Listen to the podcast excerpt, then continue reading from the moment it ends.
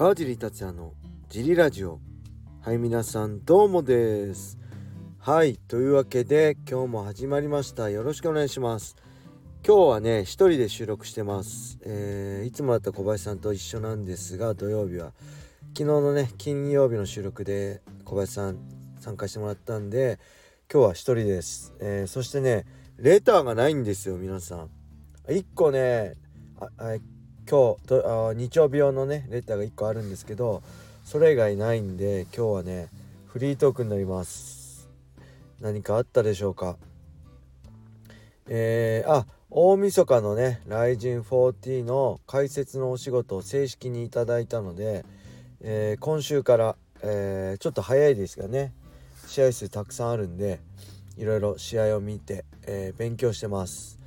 え、まあその中でね今のところ、えー、まあサトシと AJ ね。あとクレベルとパトリシオ、えー、そしてアーチレット対、えー、キム・スーチョルね。をちょっと見てるんですけどこれやっぱりねキム・スーチョル対アーチレッタね。これもう間違いなくいい試合になると思います。これ絶対見逃さない方がいいですね。お互いアグレッシブで1ラウンド目からガンガン行くんですよ。前も言ったけど。これ絶対いい試合にならないわけがないしお互い打撃もいくしえテイクダウンディフェンスも強い。でテイクダウンもねいける。アーチュレッタねどんどんタックルいくしえー、ねキム・スーチョルも扇久保戦途中でタックルいってましたよね。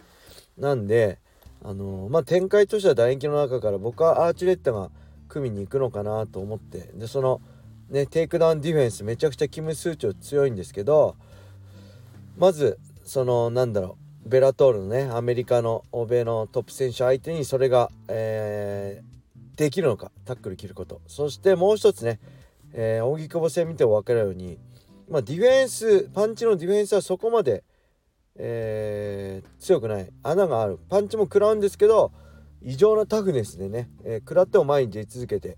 え、手数出し続けるっていうスタイルのキム・スーチョルがそれアジアでは通じたけど、えー、このベラトールのねアーチェット相手に通じるのかそのタフネスぶりがどうなのかいわゆるねこのアジアの壁を破れるのかどうかが僕は一つの視点としてすごい面白いなと思いました。はい。そしてね、えー、もう一個あれですね。巌流島。巌流島いつでしたっけ？12月28日に、えー、猪木ボンバイエ、えー、かける巌流島 in 両国のカード第1弾発表ありましたね。えー、メルビン・マヌーフ対イゴール・田辺がえっ、ー、とねなんとライジ MMA ルールですね。でジョシュ・バーネット対渋沢翔馬選手が巌流島特別ルール5分3ラウンドどういうルールなんだろう特別ルール巌流島って、えー、まあ円形でロープとかないんですよね押し出しもあって押し出し2回ぐらいされたら負けるんでしたっけなんでライジンルールと巌流島って舞台が違うんで、えー、2つ用意するのかロープどういうあれなんですかねロープなしでライジンルールをやるのかちょっと分かんないんですけどもう一つはシュレック関根選手対、えー、韓国の選手かなヤン・ソークップね。シュレック選手も楽しみですね。これシュレック選手の大晦日がなくなったってことですね。でアルバート・クラウスはなんと復帰してね、えー、宇佐美ヒデ・メイソン選手。パトリック・宇佐美選手のね弟でしたっけ？大晦日出る。兄弟で年末戦いで試合ですね。そして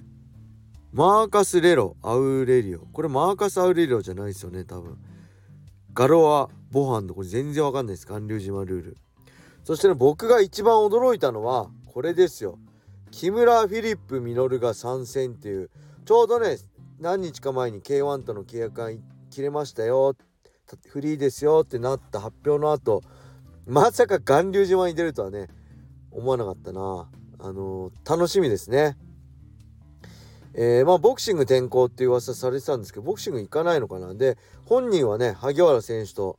に喧嘩打ってたんでこれ萩原恭平選手と木村フィリップ実る。決まったらめちゃくちゃいいカードなんじゃないですか。ただ階級がちょっと今木村選手フェザー級は多分無理っぽい。体相当でかいんでね。階級差がありますけど何なんだろう。巌流島ルールでも雷神ルールでも雷神ルールで一番見たいですけどね。僕ねこれすごい個人的なことで前から言ってますけどあの木村稔選手ってすごい MMA ねあの時あのクレイジーホースに秒殺負けしちゃいましたけどあそこでね諦めずに続けていれば今頃本当世界のトップファイターにな慣れた可能性あるんじゃないかなっていうぐらい彼の、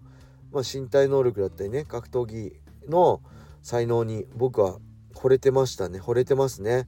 でまあ MMA ファイターとして強くなれるタイプで僕2種類あると思ってて、まあ、1つはね喧嘩できるタイプですよね。これはみんなそうですね。喧嘩できないとなかなかきついです。まあいわゆる萩原恭平選手とかね喧嘩できますよね。そういう萩原恭平選手みたいな喧嘩できるタイプ。でもう一つはビビリなタイプね。あのー、まあ僕もこっちに入るし青木真也だったり、まあ、北岡悟選手だったりね山瀬選手なんかもどっちかっていうとこっちかなと思うんですよね。もちろん喧嘩もできるけどビビリなタイプ。慎重なタイプですね。この慎重さが僕は MMA で必要だと思っててもちろん喧嘩できなきゃダメなんですけど喧嘩できすぎるとこう行っちゃうじゃないですか。ここ止まった方がいいよってとこ MMA ってねやることが多いし選択肢が多いんでそこそれ行かないでこっち行った方がいいよってとこもうノリと勢いで行っちゃうんですよ。で若い頃勢いで勝つのも必要だしそれが武器でもあるんですけどやっぱ30過ぎたらね勢いだけじゃ勝てなくなってくるんでその時大事なのはこのビビりな精神ね。しっかり自分をストップさせて冷静に戦える。あこれいっちゃったらやばいなって。これ負けちゃうかもと思えるとこ。僕それが結構大事だと思うんで、えー、まあ、両方兼ね揃えている人が最高なんですけどあの結構そういう意味ではね木村選手もどっちかっていうとビビなタイプだと思うんで気が決してね強くないタイプだと思うんで僕はね MMA に向いてるんじゃないかな。ボクシングは分かんない。ボクシングはやっぱ喧嘩できるタイプじゃないと個人的にはね厳しいのかなって思いがあるんで僕はなんか MMA これきっかけで、えー、やってほしいなってすごい思ってますね。はい。であとあれですね、えー、もう一つ何でしたっけ？えっ、とラファエル・ロバート・ジュニアが参戦しますね。これねえ、前武蔵選手のね情報を調べてた時出てきたんですけど元ベラトールのミドル級チャンピオンで、えー、毛軽武蔵選手勝ってるんですよね。で柔術のトップファイターで MMA も10戦無敗でただ何かの怪我脳の怪我だっけかな何かの怪我で MMA 引退したんですけどなぜか巌流島で復帰するっていう意味がちょっとわからないんですけどこれちょっと日本で見れるのはすごいんじゃないですか？ベラトール対抗戦もそうですけどあのー、元ね、うん、ベラトールチャンピオンで10勝無敗のラファエル・ロバート・ジュニア、えー、ミドル級なのかな？だから845で誰と戦うのかもそうですけどこの選手がね見れるっていうのもちょっと楽しみですね。で木村フィリップ・ミノルが出るってことで僕はもう全く興味なかったんですけど巌流島、えー、もう谷川さんにはねあの本当何あのドリームの地上波の解説の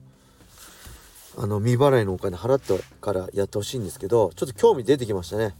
これなんだろう解説誰やんだろう解説やりたいな、まあ、ここで言ったって響かないし売り込んでもいいんですけどまあそれも雷神の解説もあるんであのあれですけどまあ普通にペーパービューやるんであれば見たいなってやっぱ木村稔の試合はまあルールとかね対戦相手よりますけどめちゃくちゃ気になるんでこれ一気に注目度個人的には上がりましたね。うん、でやっぱりなんかベラトールねラファエル・ロバート・ジュニアもそうですけどベラトールってなんか日本と縁ありますよね。で今日ね思ったんですけど、えー、ベラトール対抗戦ね AJ マッキーねパトリシオピットブルね、えー、で堀口教授で他にも2人出ますけどアーチュレットとかねラバダノフとかこの3人がね同じ大会に出るってこれなかなかないですからね皆さん。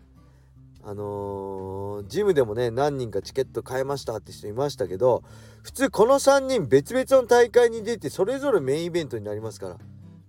AJ マッキーがメインイベント。ね。